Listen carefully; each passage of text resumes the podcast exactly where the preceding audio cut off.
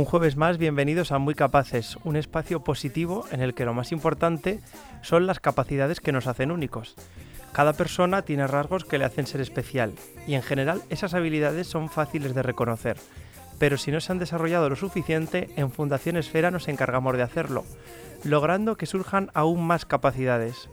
No nos gusta poner límites y nos encanta sorprender con diferentes propuestas. Por eso queremos compartir con los demás aquello que nos hace diferentes, especiales, inconfundibles.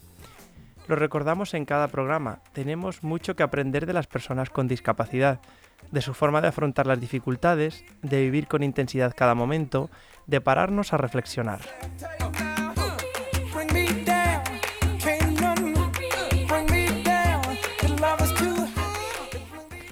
Hace un par de semanas hablábamos en este mismo programa de la importancia de captar las dificultades y necesidades de los más pequeños para comenzar cuanto antes los tratamientos, de forma que se refuercen esas destrezas y habilidades.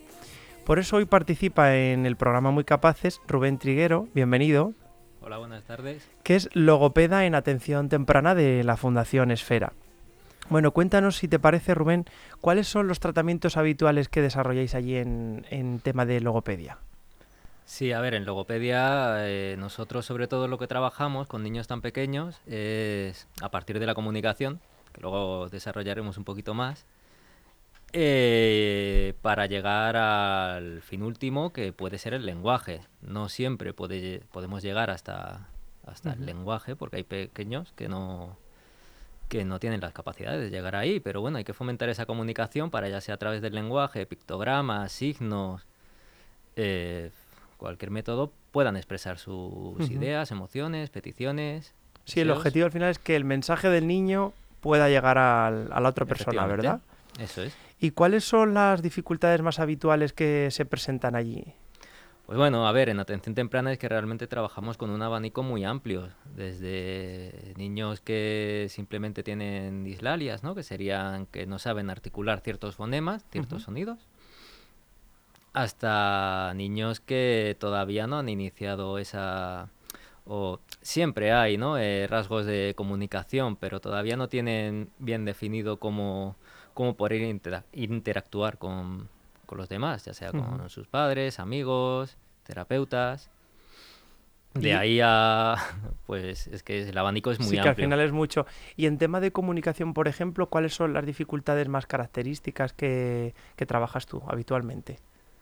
Bueno, pues ahora que se trabaja mucho con, autismo, sabéis que ahora es un, un, trastorno que se está diagnosticando bastante nos encontramos peques que muchas veces pues le cuesta esa capacidad de estar con otra persona y tenerla en cuenta. Siempre suele surgir que estos niños pues acuden a, como hacemos todos realmente, ¿no?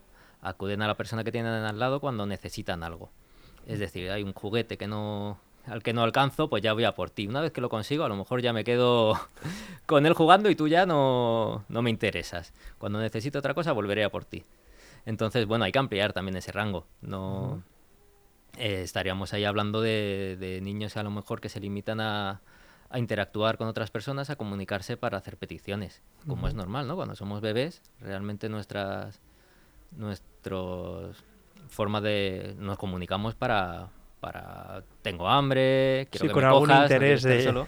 Claro, al final los intereses son los que mueve mueve el mundo.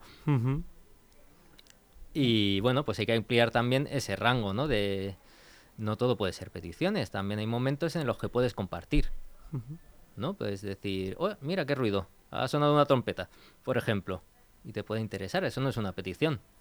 Simplemente, pues, compartes con alguien que tienes al lado algo que a ti te ha llamado la atención. Sí, de cambiar un poco también, ¿no? La actitud de, claro. de los pequeños. Supongo que es complicado además al ser, eh, pues al ser al final bebés, ¿no? Porque trabajáis de 0 a 6 años. De 0 a 6, eso es es complicado porque al final es verdad que hay niños que aceptan muy bien el que vienen a trabajar y nosotros tenemos, por lo menos yo sí que uso mucho de primero vamos a trabajar y luego podemos elegir unos juegos.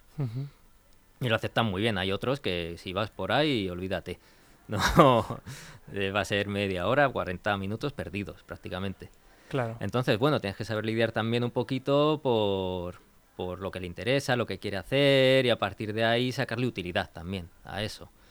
Lo que pasa es que, claro, también es importante que las personas, por muy chiquititos que sean, a lo mejor con dos añitos no me parece excesivo, pero ya con cinco o seis añitos tengan ese concepto de, bueno, tengo que hacer un esfuerzo primero, que vengo aquí porque hay algo que me cuesta, y luego nos podemos divertir. Ahí también tiene que estar el profesional para decir, en esta parte que nos divertimos también le vamos a sacar provecho, aunque tú no te estés enterando. ¿Qué es más complicado, con los bebés eh, de meses o con niños ya de cinco o seis años? Bueno, pues realmente complicado con ninguno o con todos. Eso depende un poco también de la personalidad del profesional. Al final trabajo, trabajamos con seres humanos y cada uno tenemos unas características. Eh, a mí me gusta trabajar con todos. A mí, de hecho, los, con los bebés me parece muy, muy gratificante trabajar. Además que en general suelen verse esos hitos un poquito más rápido, como van evolucionando. Pero bueno, complicado, pues ya te digo, es que a lo mejor te estoy diciendo esto y mañana me viene un bebé que, no me puede ni ver. Pues, claro. Pues eso es complicado. Pero te puede pasar con un bebé, con un niño de 6 años o con una persona de. Con cualquier persona, eso es cierto. El otro día participaba hace un par de semanas Luz Nelsi, que es logopeda también en atención terapéutica de la Fundación y hablábamos de las nuevas dificultades que han surgido a raíz del coronavirus y de la pandemia, por ejemplo, de no relacionarse tanto entre los niños, de no poder salir a la calle, ¿no? Cuando había el tema del confinamiento. ¿Se presentan también casos en atención temprana asociados a este tipo de, eh, pandemia? Claro, eso es difícil porque eh, ahora nosotros, los niños que nos están llegando, tú eso lo podías notar quizás esos cambios con niños que habían vivido la época eh, eh, pre-COVID. Sí, anterior a la. claro, ahora los niños que nos vienen son niños COVID, que han crecido en ese aislamiento ya y están empezando a, llegar a la normalidad. Bueno, ya más o menos los coles llevan un. Eso, son como antes del COVID. Entonces, bueno, nosotros sí que nos encontramos una, una, barrera muy grande, sobre todo los logopedas, todos en general, ¿no? Pero la mascarilla, que seguimos usando al, al ser un centro sanitario, eh, eh, limita mucho la información que, le hace llegar al niño. Al final te estás tapando un tercio de la cara. Y claro, no todo llega con las palabras. Eh, a nivel gestual, imagínate comunicarte con alguien solo viéndole los ojos. Hay muchas, hay muchas, perdón, que no me sale la palabra, muchas expresiones que aportan mucha información sobre lo que está ocurriendo que en cierto modo se pierden. También. Y bueno, siendo logopedas, pues claro, si estás trabajando articulación, eh, que no te vea la boca es como... Sí, es complicado. Sí, es como ir al cine con la pantalla en negro. Totalmente. sí. Bueno, mira, hubo una campaña ahí de hacer mascarillas transparentes. Sí para que se pudieran leer los labios, porque si no es verdad que es complicado. Incluso esto pasaba con gente mayor que decían que tenían sordera y tal. Efectivamente. Y claro, no, no se enteraban de nada. Según le estás hablando, tú crees que le estás transmitiendo un mensaje, pero ellos realmente no están recibiendo nada. Claro, hay que pensar de hecho que hay personas que con discapacidad auditiva que directamente lo que ellos hacen es leer los labios. Si pones una mascarilla a alguien es como si a ti te ponen dos tapones en los oídos. Claro. ¿Cómo ha cambiado el papel de, las familias? Porque es verdad que de hace unos años para acá los padres sí que intervienen en los tratamientos, pero no sé si en el caso de con los bebés, como tú trabajas con niños tan pequeños, ¿cómo intervienen los padres? A ver, a los padres hay que hacerles partícipes ¿no? de, de estos tratamientos y lo que nosotros hacemos son 40 minutos a la semana o hora y media como mucho eso realmente vale para poquito. Hay tratamientos que a lo mejor sí que puede ser muy útil eh, a nivel de articulación, por ejemplo, pero si esos conocimientos o estos aprendizajes que vamos haciendo en el aula no se generalizan a, la calle, al cole, a la familia, no sirven de nada. Por lo, por lo tanto, las familias tienen que estar, tienen que estar informadas, e implicadas en lo que está haciendo y tienen que tener unas pautas para realizar en casa porque si no, ya te digo, es como, es un tratamiento que no vale, por norma general. ¿Y en los tratamientos que tú realizas con, los niños también intervienen algunas veces los padres? O? Algunas veces pasan los papás y intentamos que el tratamiento sea un poco interactivo, ¿vale? Porque sí que se puede pasar a, a ver la sesión sin ningún problema. Pero quizás cuando estás... A mí me resulta raro, ¿no? Que haya dos personas eh, haciendo algo y una persona mirando. ¿No? Entonces, yo creo que en este tipo de sesiones lo suyo es que todos participemos y también a partir de ahí puedes dar unas, unas pautas a las familias de cómo interactuar con tu, con tu hijo.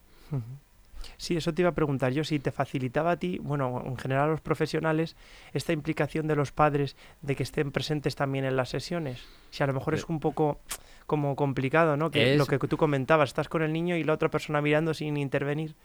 Es muy buena pregunta, porque, claro, depende de la predisposición, si te va a ser útil que la familia pase, si de no. Entonces, claro, hay con familias que funcionan muy bien, hay con familias que funcionan regular. En general mal, pues no pero entre regular y bien. bueno, es buena señal. Claro. Entonces, bueno, eh, claro, el paso a familia, es verdad, me ha pasado con muchos peques que tienen una rutina perfecta conmigo, pasa a la familia y se ponen muy ñoños. Y es como tengo que estar encima de papá, me pongo a llorar. Eh. Hay familias que me han dicho, mira, ya no paso más. ya, claro, porque cada, cada caso será distinto. Efectivamente, es que como hablábamos antes, estamos hablando de, personas y las personas hay tantas como, Sí, totalmente. ¿Y los padres qué, qué valoración te transmiten? ¿Qué opinión? Pues igual, pues depende, ¿no?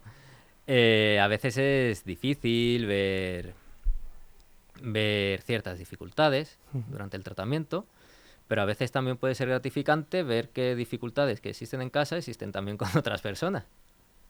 Sí, al final es una forma también, ¿no? De que tú compruebes la relación que tienen los pequeños con su familia y un poco que, que la familia no te transmita la realidad de, ese niño. Claro, al final el objetivo no es tanto que el niño haga X cosas, sino eh, mejorar la vida de, este, de estas familias. ¿no? Y eso se tiene que hacer en familia, no se puede hacer eh, solo con una parte de la familia. Claro, de caso aislado. ¿El juego asume mayor protagonismo en estas terapias? Que antes era como más rutinario, ¿no? Las terapias de este estilo de atención temprana. Ahora mm, yo creo que tiran más, ¿no? Por el tema más lúdico de enganchar la atención de los pequeños. Pues depende, igual que en todo, ¿no? Eh, hay, como te he dicho antes, hay peques que reaccionan muy, muy, muy bien y tienen mucha aceptación a, sentarte en una mesa y decir, vamos a trabajar. De hecho, me acuerdo el año pasado con un peque que estuvimos trabajando a partir de juegos y tal, y salió eh, con su padre y me dice, hoy no he trabajado. pero hombre... bueno, es buena señal. Eso, es que se, se, divirtió y eso es una... claro. Pero sí es verdad que a partir del juego hay muchas veces que encontramos pues un lenguaje mucho más espontáneo, no tan dirigido, porque a veces en las actividades, pues si el niño no es especialmente eh, extrovertido, pues sigue la actividad, te contesta y ya está, y ahí acabamos. Cuando les ves en el juego ya empiezas a ver que hacen sus historias, empiezan a hablar, ves cosas que dices, joder, tío, esto no me lo estabas diciendo antes cuando yo te estaba dirigiendo. A veces, eh, no dirigir tanto a un niño eh, le da pie que ese niño se muestre un poquito más. Ya te digo, no pasa con todos los niños. Sí, al final es una forma, ¿no? También de motivarles y de, de que sea en un ámbito natural y que tú puedas ir viendo también si se presenta otro tipo de dificultad. Eso es, y eso, a ver, el juego te lo da. Tú cuando ves a un peque jugar, ves qué tipo de juego tiene, si está muy desarrollado o si no, porque el juego es súper importante. Los niños aprenden prácticamente jugando. ¿no? Además, cuando tú ves a un niño hacer juego simbólico con muñequitos y tal, están haciendo representaciones de, de lo que podría ser su vida o de lo que hacen sus padres. Entonces, bueno, eso si no está, hay que, en medida de lo que se puede, que siempre no es posible, pero hay que desarrollarlo. También en el juego muchas veces entra el, el poder interactuar de una forma lúdica, de buscarte, como hablábamos antes, ¿no? A lo mejor yo a un niño le pongo a trabajar colores y eso no le interesa nada. Y simplemente lo está haciendo porque yo se lo estoy dando y está pensando, el, a ver si pasan ya estos 40 minutos y me piro. Pero bueno, le das una pelota y a lo mejor ya se está divirtiendo, ya te busca, ya te la lanza. A veces hay niños que no hablan y te dicen el 3 de 1, 2 y 3. joder. Claro, pues sí que, a lo mejor lo que quieres buscar es la, motivación de este. ¿Hay alguna actividad que se te venga a la mente que digas, esta suele gustar a todos los niños? ¿Que les suele pues motivar? Depende del perfil. Las pelotas suelen ser algo que suele atraer bastante a los niños en general lo que suelen gustar a los niños es lo que, lo que se les da bien, ¿no? Es decir, es, a lo mejor sería más raro que alguien con un problema motor grande, que no es capaz de coger una pelota, lo que más le guste sea la pelota. Pues a lo mejor le gustan más los juegos en una mesa, tranquilitos. Hay que fijarse un poco a quién tienes delante para ver qué tipos de juego le gustan. De hecho, unas cosas que solemos hacer es eh, dejas al niño en el aula, abres los armarios y elige lo que tú quieras. Y así ya te va dando una, una imagen de qué es lo que realmente quiere, por dónde le gusta ir. Juegos, pues es que yo qué sé, eh, hay tantos como... eh, depende de cada... Claro. Claro. Eh, te iba a comentar también si mantenéis contacto con los centros educativos o con guardería, en este caso, en función de la edad, no sé si tenéis relación. Sé que con los colegios sí, Sí, pero no sé si, si siendo tan pequeños los participantes mantenéis también alguna relación con algún profesor. O... sí, de hecho eh, esta semana eh, hemos tenido la coordinación, yo no la he tenido, han sido unas compañeras con el equipo de atención temprana, que son los que llevan las escuelitas y la etapa de- también de 0 a 3 en, en coles. Entonces, bueno, tenemos nuestros correos y, y nos coordinamos. Pues Rubén, si te parece, vamos a pedirle a Almudena que nos ponga una canción y luego bien. seguimos con un taller que tienes en mente desarrollar, ¿no? Sí, lo haremos Carlos y yo en noviembre. Y bueno, es un poquito para comentarlo y que la gente se anime. Venga, genial.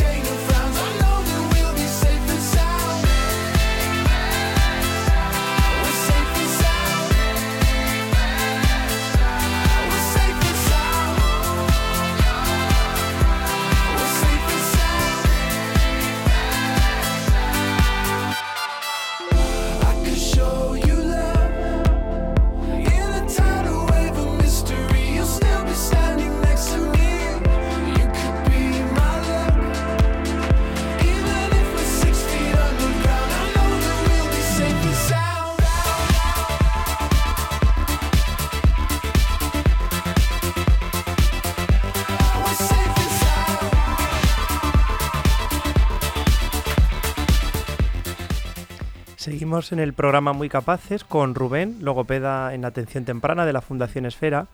Estábamos hablando de los tratamientos con los pequeños y de uno de los talleres que va a impartir él, porque el área infanto-juvenil ha organizado pues es un ciclo de, de actividades, ¿no? de talleres para familias que se celebrará, si no me equivoco, durante las dos primeras semanas de noviembre es. y el objetivo es reflexionar sobre las nuevas necesidades e imperativos de los niños, ¿no? Y entre estos talleres, pues destaca el que impartirá Rubén, que será centrado en comunicación. En comunicación. Un matiz que será entre yo y. Bueno, Carlos y yo, perdón. Vale, Lo haremos los dos. que será el Y último eso- taller. Creo que sí, que es el último. Efectivamente. Si no me equivoco y si no hay cambios, el 10 de noviembre. Sí, porque me comentaban que el primer taller es el próximo 5 de noviembre y tratará el lenguaje y la conducta relacionadas también con, con la infancia. Y habrá otro segundo que es sobre fisioterapia. Y ya el vuestro que es sobre comunicación. Comunicación. Sí, pensamos hacer el taller de comunicación porque es un concepto, es un concepto que va cambiando a lo largo de, de todos estos siglos y es complicado. Es decir, si en una reunión tú le dices a cada uno que define comunicación, cada uno te lo va a de- definir de maneras muy diferentes. Y lo más común es que se vayan al lenguaje directamente. Y sí, eso a es lo, un- a lo más habitual. a lo más habitual y no es incorrecto. El lenguaje, desde luego, es un método que utilizamos para comunicarnos, pero no es el único. De hecho, si nos ponemos a hablar de métodos, hay miles y miles que usamos diariamente desde, bueno, de todo. Y bueno, queremos eh, pues un poquito reflexionar sobre lo que es la comunicación y hacer ver a las familias eh, esos, esas comunicaciones que los niños tienen con ellos, cómo se comunican con ellos, qué es comunicación, qué no es comunicación. Eh, es una definición que, bueno, he estado mirando en la RAE y tal, y la RAE define demasiadas palabras como para concretar en ciertos términos bien. Y queda un poco, bajo mi punto de vista, anticuada, ¿no? Hace referencia al intercambio de ideas entre dos personas y sin más. Que así lo define la RAE, ¿no? El, a nivel de Es comunicación. Un poquito más completa en la definición, pero, Sí, pero en vamos, esencia... En, en esencia es eso. Porque, claro, muchas veces yo creo que, con- que confundimos los conceptos de comunicación y de lenguaje. Totalmente. Claro, el lenguaje es un método que usamos para comunicarnos, pero comunicarnos puede ser desde señalar, desde, desde un sollozo, cuando tienes a alguien delante. Para mí es muy importante eh, ver eh, la intencionalidad en la comunicación. Esto ya entra en autores, esto hay muchas cosas escritas donde la gente, cada uno opina una cosa. Yo creo que sin intención no hay comunicación. O sea, hay información. Yo te puedo ver triste, con la cara de triste, pero tú no me estás queriendo decir a mí necesariamente que estoy triste. Si, lo, si no lo haces aposta. Eso me da información, ¿no? Tu, tu gesto. Claro. Eh, ¿Qué me diría que estás triste? Que, la, que te esfuerces en ponerme esa cara de triste, que me lo digas. Eso sí es comunicación. ¿Y en qué consistirá más o menos el taller? Si nos puedes dar así alguna Sí. pista. El taller va a consistir en, como estamos haciendo ahora, en reflexionar un poco sobre esta definición y en ver eh, los tipos de comunicación que hacen nuestros hijos. Es muchas veces, muchas veces, ¿no? Vienen los papás diciendo, es que mi hijo, es que solo le falta hablar. Y bueno, pues no es exactamente así. Le faltan otros requisitos comunicativos para poder llegar a hablar. Entonces, hasta que no los consigamos, no podemos llegar a ese lenguaje, ¿no? Que es- evidentemente todos los papás quieren que lleguen. A veces te tienes que quedar por el camino, pero eso no quiere decir que tu hijo no se esté comunicando. Hay métodos como pictogramas, hay, hay signos, hay, puedes señalar, puedes, aunque no, aunque no digas palabras, hay entonaciones que perfecta perfectamente sabes si tu hijo está bien, eh, está mal, si te está, pre- si te está pidiendo algo, si, si eh, tiene dudas, ¿no? A lo mejor no hablas, pero haces, ¿ah? Y dices, joder, tien- tiene un- una duda o le ves la carilla, ¿no? Y, y te la está dirigiendo a ti. O sea, te está queriendo decir, mira, no tengo lenguaje, pero papá, ¿qué, qué ocurre? Claro. ¿Asume mayor protagonismo, en, en- aparte del lenguaje, los gestos? Los gestos son muy... eh, hay estudios, te dirán que no, algunos. eh, en general, casi todos dicen que sí. Eh, Al final estás metiendo un apoyo visual, además del apoyo verbal. Entonces estás usando dos ritas, la visual y la, y la verbal. Es, eh, yo utilizo muchos, muchos gestos usando un sistema que se llama bimodal, que es hablar mientras se utilizan gestos. No siempre se usan estos gestos con la intención de que el niño los, haga suyos y los utilice. Muchas veces se usan para, ayudar a mejorar la comprensión. Eh, igual que muchas veces cuando usamos pictogramas, eh, no es necesariamente porque no entiendan el mensaje oral, sino porque les ayudas a secuenciar un- unas actividades, a tenerlo ahí presente y es un apoyo visual. Hay veces que sí, sustituyen casi al lenguaje, ¿no? En su totalidad, pero ¿Qué- la mayoría de las veces no. Eh, hablábamos del lenguaje. ¿Casi todos los niños que se presentan tienen problemas con el lenguaje o es otro tipo de problemas a nivel comunicativo? Sí, claro, es complicado, es que cuanto más atrás te vas, eh, yo puedo considerar que no es un problema exactamente con el lenguaje porque, porque todavía no estamos en esa etapa. Claro, si tienes problemas a nivel comunicativos eh, por prerequisitos del lenguaje, eh, tendrás que trabajar esa- esos problemas. Evidentemente, si hay problemas de lenguaje es porque no lo tienes adquirido. Pero hay que trabajar los previos, ¿no? El, tú no puedes trabajar el lenguaje si, eh, eh, como hablábamos antes, ¿no? Tienes un niño que no te quiere hacer caso y cuando se pone a jugar eh, te intenta que no esté a tu lado.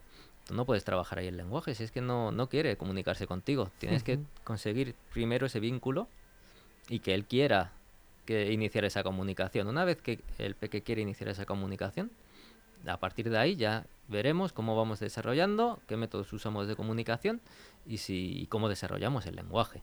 Pero primero tiene que haber una intencionalidad. Si, si el niño, que todos los niños tienen una intención en algún momento, eso es lo que queremos un poco también mostrar en el, en el taller, ¿no? Porque muchas veces es como, es que no hace ni caso. Y, es que... y bueno, pues siempre hay un momento pues en el que tu niño te está cogiendo de la manita para ir a algún lado y ya te está, te está pidiendo algo, ya te está teniendo en cuenta. Entonces, bueno, también mirar con ampliar la visión de que siempre hay momentos de comunicación, no... Eso te iba a preguntar yo además, que qué querías destacar tú en concreto en ese taller. Pues exactamente esto que estamos diciendo, ampliar esa visión para, primero, eh, localizar cuándo nuestro hijo se comunica, cuándo no. Eh, segundo, potenciarlo, porque una vez que tú eh, tienes claro cuando alguien se está comunicando, porque claro, si tú vas dando palos de ciego en plan de, ay, mi hijo se comunica mucho porque llora mucho, pero es que a lo mejor ese llanto es porque le duele la barriga. Es Ujú. que, claro, no, no es exactamente... Claro. Otra cosa es que te vea y se ponga a llorar. Pues ahí está claro que está ocurriendo algo que te quiere transmitir. Claro. Entonces tenemos que analizar eh, mínimamente, porque los papás no son terapeutas. Simplemente es darle la visión adecuada para identificar estos, estos momentos donde los peques se comunican y fomentarlos y ampliarlos a otros momentos también. Pero al final, siempre que quieres ampliar algo, tienes que partir desde lo que ya están haciendo los peques, ¿no? Y luego ya a partir de ahí vas construyendo. ¿Qué es lo más gratificante de tu trabajo? Hombre, pues ver la, la evolución de los peques y sobre todo cuando ver a los peques con, con las familias, cuando ves que todo está rodando bien, que está funcionando, que, que lo que haces tiene, tiene una, una funcionalidad, un resultado, perdón. Ver los resultados. Al final es que esto es como cuando tienes hijos, ¿no? No, no es lo mismo, pero, pero es tener a una persona X tiempo para que cuando salgas eh, pueda mantener una vida, tanto con su familia, amigos, cole, exterior, lo más lo más eh, fácil posible sin ti, ya. Y además al ser pequeños es verdad que es más gratificante. Efectivamente, claro. A ver, con los niños chiquititos, pues esa evolución se ve un poquito más, más rápido en general. Luego ya cuando vas creciendo, pues a todos se nos va haciendo la cabeza un poco más dura. Eso, nos va eso es cierto, más. sí, nos volvemos ya más, más zoquetes. Efectivamente. Sí, Pues sí. nada, Rubén, pues muchísimas gracias por participar en el programa de hoy. A vosotros por invitarme. Y nada, espero que sigan avanzando esos peques y el día de mañana vayan a visitarte y te digan, oye Rubén, mira ahora Por estas dificultades ya, Sí, sí, sí. me he olvidado de ellas. Sí, la verdad que eso es un momento muy bonito. Sí. Pues nada, pues muchísimas gracias y gracias. también a los oyentes del programa. Nos vemos el próximo jueves.